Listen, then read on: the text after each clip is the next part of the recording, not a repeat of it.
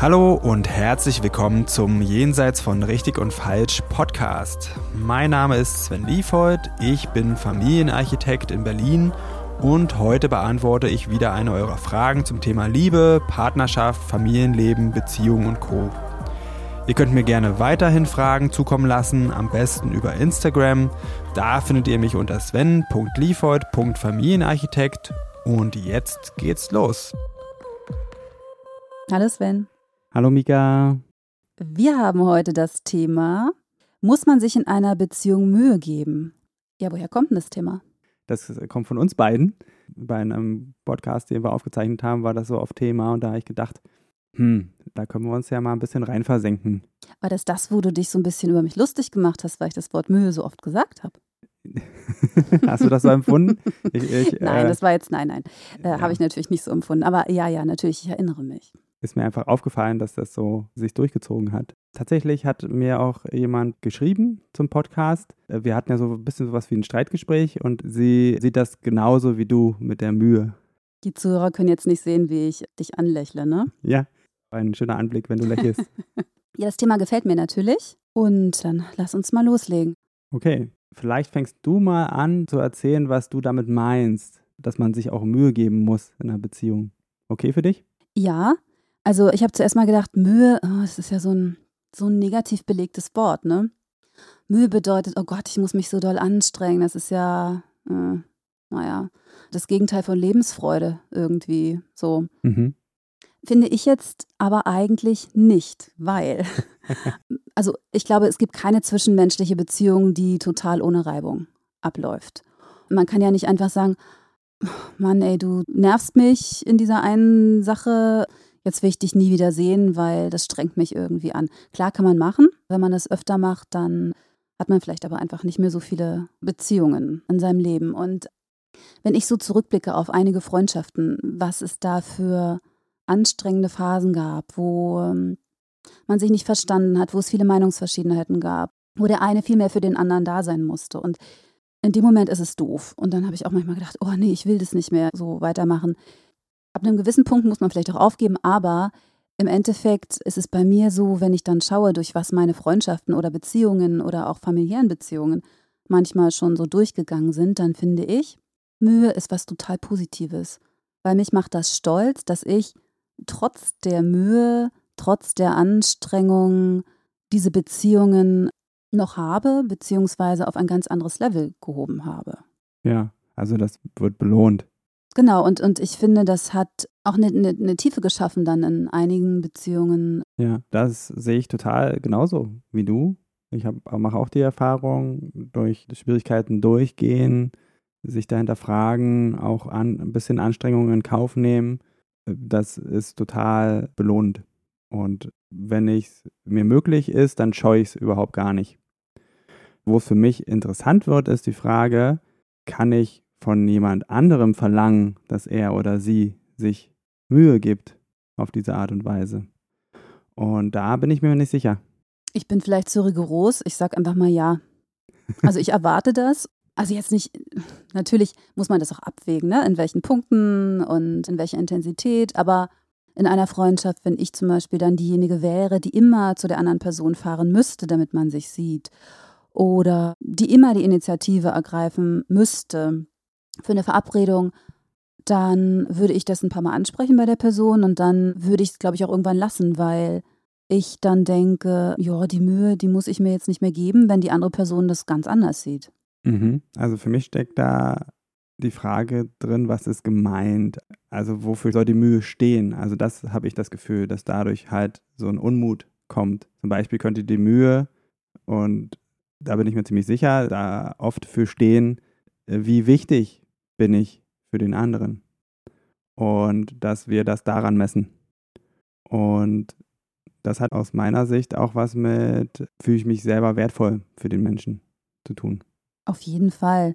Das ist bei mir auch ein großer Punkt. Also ich würde mich nicht so wertvoll fühlen, wenn ich immer diejenige wäre, die sich zum Beispiel auf den Weg macht und die andere Person nie in meine Richtung käme, dann hätte ich das Gefühl, ach, der Person ist das ja so gar nicht so wichtig sie mag mich nur mit sich haben, wenn ich ihr quasi das Ganze äh, ganz, ganz leicht mache. Mhm. Und da fällt mir auf, dass das ganz viele Interpretationen sind und Annahmen. Und du könntest damit falsch liegen.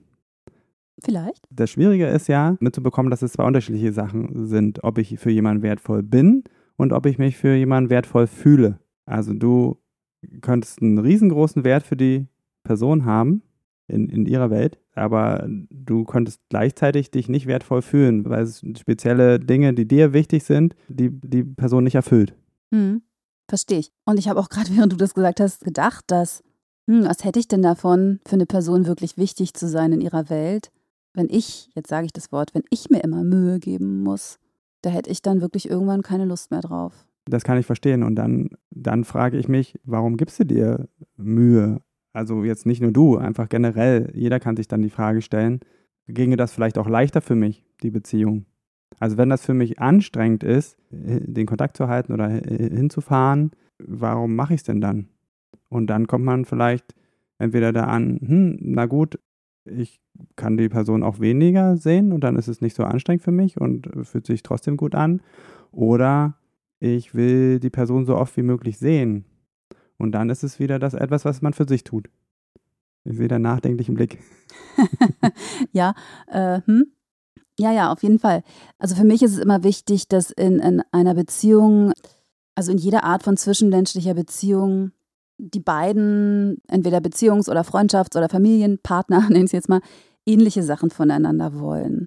Und äh, also wenn ich jetzt zum Beispiel eine Freundin zweimal pro Woche sehen würde, weil ich so gerne mit ihr reden möchte und ja, die möchte eben quasi nur einmal im Monat oder so, das ist natürlich dann ein Problem, aber wahrscheinlich für beide Seiten. Das kann schon sein. Also was ich vor allen Dingen feststelle, was halt die, die Schwierigkeit ist, äh, ist, dass alle Seiten so ein Gleichgewicht spüren. Ja, ich glaube, da gibt es ganz viele Studien zu verschiedenen Sachen, zu Einkommen und was weiß ich, dass halt die Zufriedenheit steigt, wenn es nicht, wenn die Unterschiede nicht so, nicht so groß sind. Und in Beziehungen ist das halt, ist das nochmal noch mal schwieriger, weil wir sind ja auch unterschiedliche Menschen und selbst wenn wir uns sehr ähneln, im Detail wird es immer Unterschiede geben, ja, wo wir nicht gleich gestrickt sind, wo wir nicht die gleichen Sachen wollen oder das gleiche Verhalten uns gleich leicht oder schwer fällt. Und aus meiner Sicht ist ein Weg da raus, ein bisschen rauszuzoomen und das Gesamtbild zu betrachten. Ja, gibt es irgendwas, wo der die andere mehr gibt als ich? Und dann kann man das halt alles zusammen betrachten und dann hat man vielleicht nicht mehr so ein Groll, wenn es an der Stelle halt einfach nicht weitergeht. Ja, auf jeden Fall. Das habe ich im Laufe meines Lebens auch gelernt, dass man sich nicht an dieser einen Stelle, wo es vielleicht hakt, wo man sich vielleicht benachteiligt fühlt, sich da immer dran aufhalten darf, sondern das ganze Bild betrachtet. Das erleichtert wirklich vieles. Es gibt ja diese Studien auch, dass Menschen, wenn sie etwas für, für andere Menschen tun, dann das Gefühl haben, sie haben in diese Beziehung investiert. Und das ist eine, ich nenne es mal, das ist ein Beziehungskit. Also Menschen, die sich Mühe gegeben haben, die sich ein bisschen angestrengt haben für andere Menschen, mögen diese Menschen, für die sie das getan haben, automatisch lieber. Mhm. Das Bis zu einem gewissen Maß jedenfalls. Ne? Es ist wohl so, dass, dass diese Menschen dann auch diese Beziehung nicht so schnell aufgeben, weil sie sich ja auch schon Mühe gemacht haben und mhm. denken, irgendwie möchte ich ja jetzt diese Beziehung behalten, weil ich habe doch jetzt schon irgendwie das und das gemacht. Also man will das Investment nicht verlieren. So sieht's aus. Mhm. Ich kenne tatsächlich solche Studien nicht. Ich schließe nicht aus, dass es die gibt, aber müsste ich da, da müsste ich tatsächlich genauer nochmal äh, nachschauen. Vielleicht kannst du mir das ja nach der Sendung sagen und wenn wir es finden, dann verlinke ich es auch. Also für mich ist das so ein Henne-Ei-Ding. Bloß weil das so ist, ist es deswegen gut oder tut es der Beziehung gut. Und dann komme ich wieder halt zu dem persönlichen Ding. Also wenn da gesagt wird, Menschen, die was tun, die fühlen sich zufrieden da äh, in der Beziehung, dann ist das doch eine schöne Einladung, was zu tun. Aber ist die Frage ist halt, ist, ist es ein Muss? Ja, wenn jemand sagt, du, ich bin aber auch so schon zufrieden und ich fühle mich total verbunden mit dir. Aber die, die Anstrengung, die will ich jetzt nicht auf mich nehmen. So, das wird mein Leben ja verschlechtern.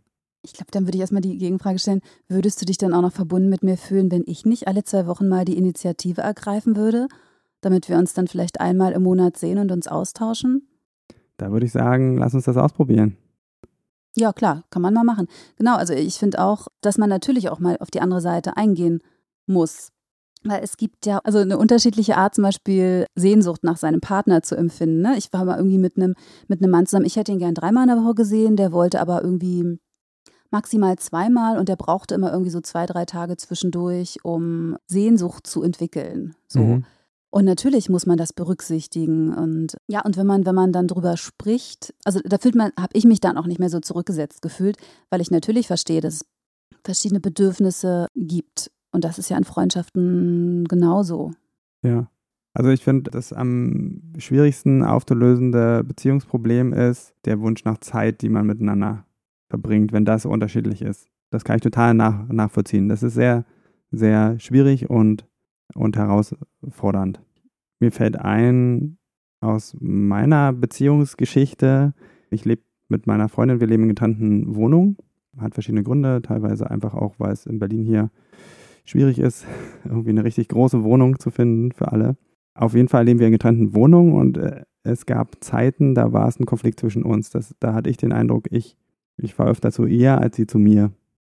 Und das habe ich auch als ein Problem gesehen. Und ich bin da eigentlich ähnlich rangegangen mit diesen, was tue ich und was tust du für die Beziehung, damit wir uns sehen. Und das hat in ihr einen großen Widerstand ausgelöst. Und die Folge war, dass wir beide uns dann noch mehr ein Stück voneinander entfernt haben.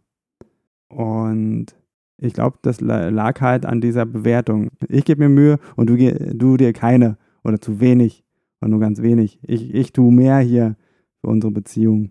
Jetzt wäre natürlich interessant, wie, wie haben wir das aufgelöst? Wie habt ihr das denn aufgelöst? da müsste ich jetzt wirklich drüber nachdenken, weil es war nicht einfach so, aha, wir haben jetzt die Lösung. Aber im Grunde war es das, was es meistens ist. Wir haben über die Themen darunter geredet. Ja, und da hatte jeder, jede Themen. Ich weiß jetzt nicht mehr genau, so bei ihr könnte das irgendwie viel Stress so gewesen sein und sie tankt dann eher auf, wenn sie allein ist. Und bei mir war es ja, müsste ich jetzt auch irgendwie raten, aber es könnte auch sein, dass mir gerade nicht so gut ging. Und ich, ich tanke auf, wenn ich Menschen, die mir äh, nahestehen, äh, nah bin. Also war das zugrunde liegende Problem äh, Stress und die Art und Weise, wie wir damit umgegangen sind, jeweils. Und das zu erkennen, das bringt einen weg von diesen Vorwürfen manchmal ist man dann, hat man dann immer noch keine Idee, was macht man denn jetzt damit. Ne? Manchmal lässt sich auch der Stress nicht sofort auflösen und schon gar nicht lassen sich die, die Bewältigungsmuster schnell umlernen. Aber man erkennt die eigene Verantwortung darin. Und dass der, der die andere einen nichts Böses will und dass es kein Zeichen von mangelnder Zuneigung ist. Und ich habe mich dann, als ich das erkannt habe, wieder mehr geliebt gefühlt. Mhm. Das verstehe ich. Was machen wir jetzt mit dem Thema? Wir können auch langsam mal zu einer Konklusion kommen.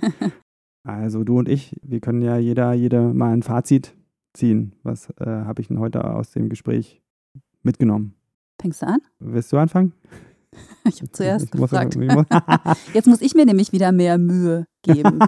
ähm, aber na gut. Ich musste halt noch kurz nachdenken.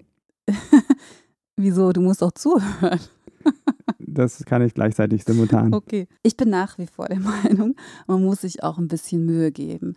Wenn man jemandem wichtig ist, beziehungsweise mir jemand wichtig ist, dass das irgendwie auch automatisch passiert, bis zu einem gewissen Maß jedenfalls. Und wichtig ist einfach immer, wenn man das Gefühl hat, man investiert mehr oder man fühlt sich irgendwie. Ähm, irgendwie, weiß ich nicht, erschöpft, weil man sich so viel Mühe gegeben hat, ist es immer gut, ins Gespräch zu gehen. Weil mhm. das Beispiel, was du jetzt gerade hattest, eure unterschiedlichen Handlungsstrategien mit dem jeweiligen Stress umzugehen, das muss man ja erstmal wissen.